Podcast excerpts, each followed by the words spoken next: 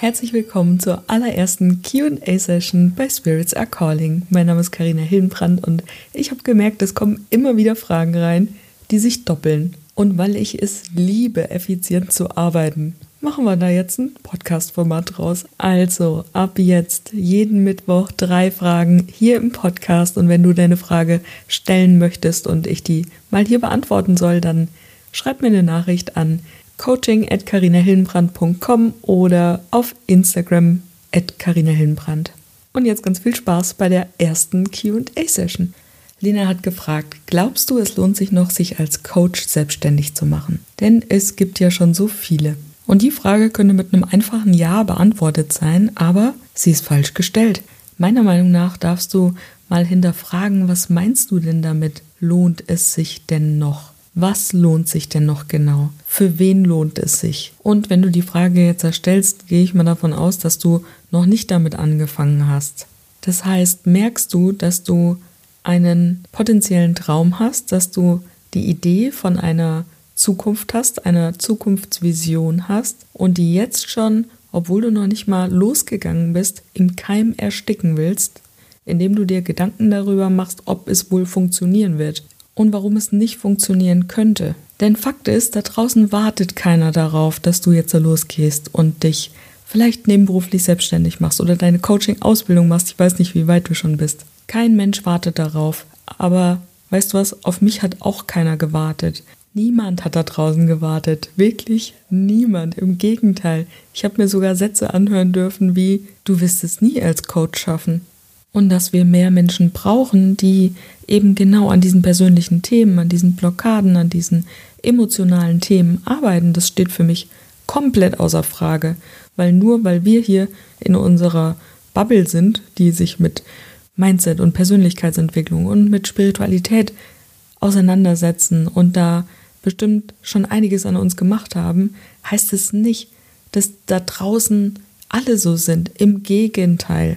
Ich stand vorhin mit dem Auto einen Moment auf einem Parkplatz, ja, und da geht neben mir ein Auto auf, kommen zwei erwachsene Menschen mit einem Kind, das Kind war vielleicht acht Jahre alt, und die haben beide eine Kippe im Mund im Auto mit dem Kind da drin. Und ich dachte mir, Alter, gibt's so etwas noch? Ich fass es nicht, ja? Ich dachte, das sei schon 30 Jahre vorbei oder vielleicht sogar noch länger.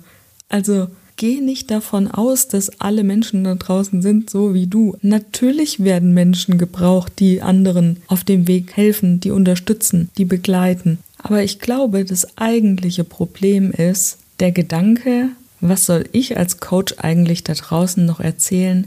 Es wurde doch schon alles gesagt. Denn sonst wärst du ja nicht in diesem Mangelgefühl von wer weiß, ob das überhaupt reicht für alle, wenn ich jetzt auch noch damit anfange.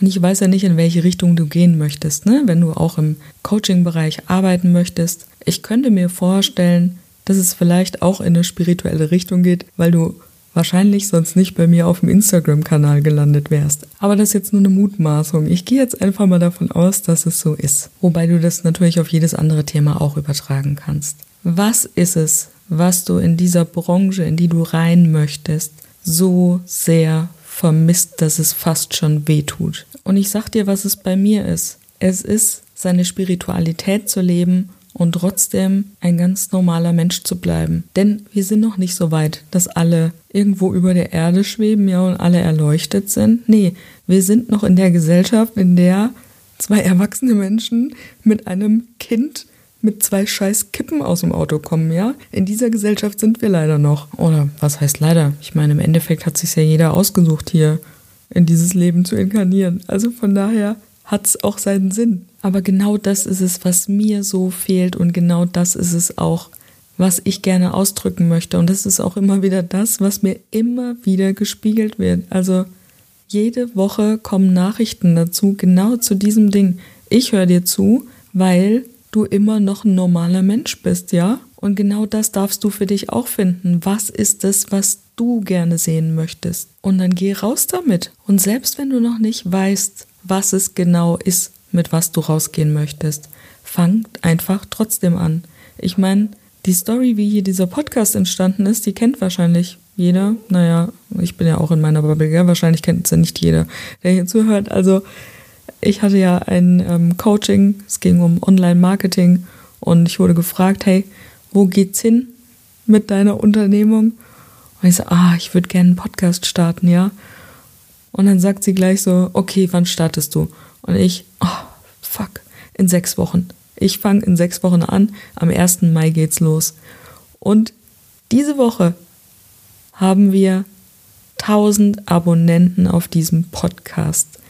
Holy, ich habe 400 Follower weniger auf Instagram. 1000 Abonnenten, das ist so irre, ja. Ich, das ist nur passiert, weil ich damit rausgegangen bin. Und bin ich mir immer sicher mit dem, was ich erzähle? Nee, überhaupt nicht. Ganz oft habe ich diesen Mindfuck von wegen, hm, und wenn jetzt jemand zuhört, der es besser weiß als ich, was für ein Blödsinn. Es ist doch immer, es ist ja nicht so, dass ich einen Quatsch rausgebe. Es ist immer mein Wissen gepaart mit meiner Ansicht dazu, mit meiner Meinung dazu. Ich meine, würde ich jetzt hier irgendeinen Bullshit erzählen, ja, dann wird sich natürlich keiner anhören. Aber es ist doch auch so, dass du so viel Wissen eben mitbringst mit deiner Ausbildung und mit deiner Persönlichkeit, mit deiner Lebenserfahrung. Und genau das ist es doch, was wir gerne auch an anderen sehen wollen. Wir wollen doch keine perfekten Menschen. Es ist doch nichts unsexier als jemand, bei dem einfach alles nur perfekt zu sein scheint. Naja, um deine Frage nochmal zu beantworten, ich bleib bei Ja. Wenn es das ist, was du machen willst, ja, dann bitte geh raus damit. Ich glaube, wir brauchen noch sehr viele Coaches in den nächsten Jahren. Aber rausfinden wirst es nur, wenn du losgehst dafür. Und dann kommen wir zur zweiten Frage. Und die kam von der Tamara.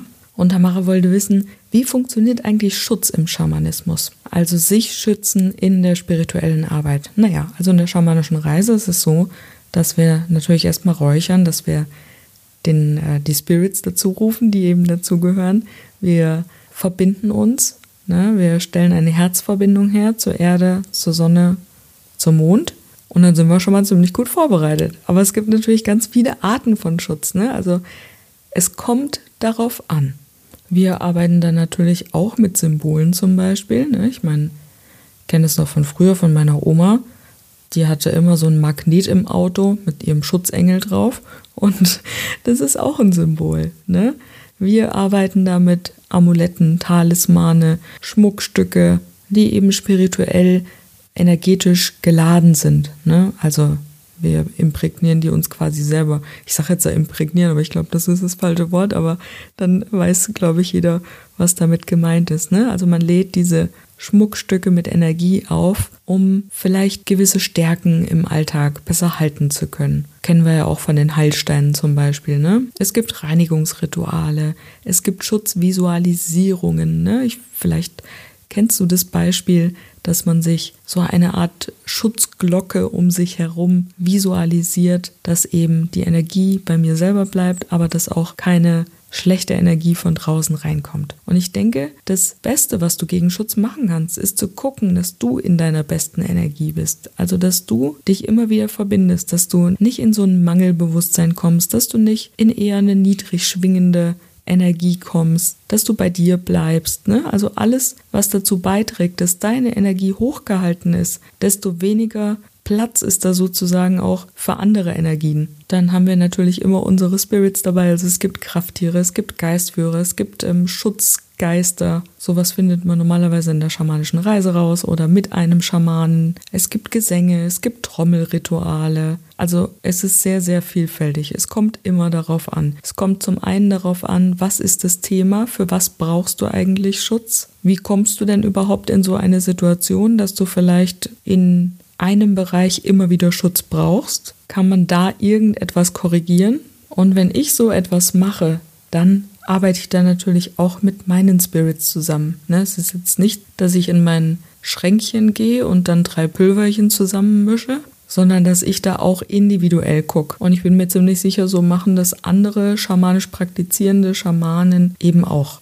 Und dann kommen wir schon zur dritten Frage. Und zwar hat die Carmen gefragt, wie unterscheide ich gute Wachstumsschmerzen von den Schmerzen des falschen Weges? Und wenn du dir jetzt rein den Schmerz anguckst, den unterscheidest du gar nicht, denn ein Schmerz ist ein Schmerz, egal in welche Richtung. Und der tut immer weh. Das heißt, du darfst mal gucken, was das denn genau für ein Schmerz ist. Ist es denn ein Schmerz, der nach innen gerichtet ist, oder ist es ein Schmerz, der nach außen gerichtet ist? Ich denke, es ist ein nach außen gerichteter Schmerz, denn die Frage, die du gestellt hast, ist eine Verstandesfrage. Das heißt, dein Kopf möchte da Antworten drauf haben, dein Verstand möchte darauf Antworten haben. Denn warum ist es denn wichtig, welche Art von Schmerz es ist? Eigentlich spielt es doch keine Rolle. Eigentlich ist es ein Schmerz, der mal gesehen werden möchte, der mal gefühlt werden möchte, der vielleicht auch mal Emotionen zeigen möchte, wie Wut oder wie Trauer. Und es ist so wichtig, diesen Emotionen auch mal Raum zu geben, denn jede Emotion, die wir nicht leben, manifestiert sich im Körper. Wut zum Beispiel, ne? Nicht gelebte Wut gibt Zahnprobleme, gibt Probleme mit den Händen. Die sehen dann in erster Linie mal nicht mehr schön aus, ne? Aber vielleicht verändern sie sich auch strukturell. Und weißt du, was das größte Problem ist? Also eigentlich ist es kein Problem. Eigentlich müssten wir nur da gesund, anständig mit umgehen. Dass wir es nicht gewohnt sind, nach innen zu schauen. Denn alles in unserem Körper, an unserem Körper, ist nach außen gerichtet. Alle unsere Sinnesorgane sind dazu da, um die Außenwelt wahrzunehmen. Unsere Finger stehen nach außen ab, unsere Zehen stehen nach außen ab, unsere Haare sprießen in alle Richtungen. Also alles an unserem Körper ist nach außen gerichtet. Und es geht für uns darum, mal diesen Verstand endlich zur Ruhe zu bringen, egal wie. Und es funktioniert am besten, wenn wir anfangen, unsere Gedanken zu beobachten. Du kannst dir mal aufschreiben, welche Gedanken habe ich über den Tag. Denn man hat auch herausgefunden, dass 92 Prozent unserer Gedanken exakt die gleichen sind wie am Tag zuvor. Wir denken jeden Tag den gleichen Scheiß. Und wenn er uns gestern schon nicht weitergebracht hat, ja, wie soll er uns dann heute weiterbringen? Das ist ja absurd. Und ich habe eine so coole Übung vor ein paar Wochen oder so entdeckt. Und ich meine, ich will es jetzt nicht hundertprozentig beschwören, aber ich glaube, dass ich sie bei Eckhart Tolle gesehen habe. Und er hat ein Experiment gemacht. Und zwar ging das so, um den Verstand auszuschalten, Konzentriere dich jetzt in diesem Moment auf den Gedanken, den du als nächstes denken wirst. Und genau diese Ruhe, die du jetzt gerade gespürt hast, die darfst du versuchen, mehr in deinem Alltag zu kultivieren. Und dann wirst du auch herausfinden, welche Art von Schmerzen das sind, von denen du da sprichst. Vorausgesetzt, du willst es dann überhaupt noch wissen.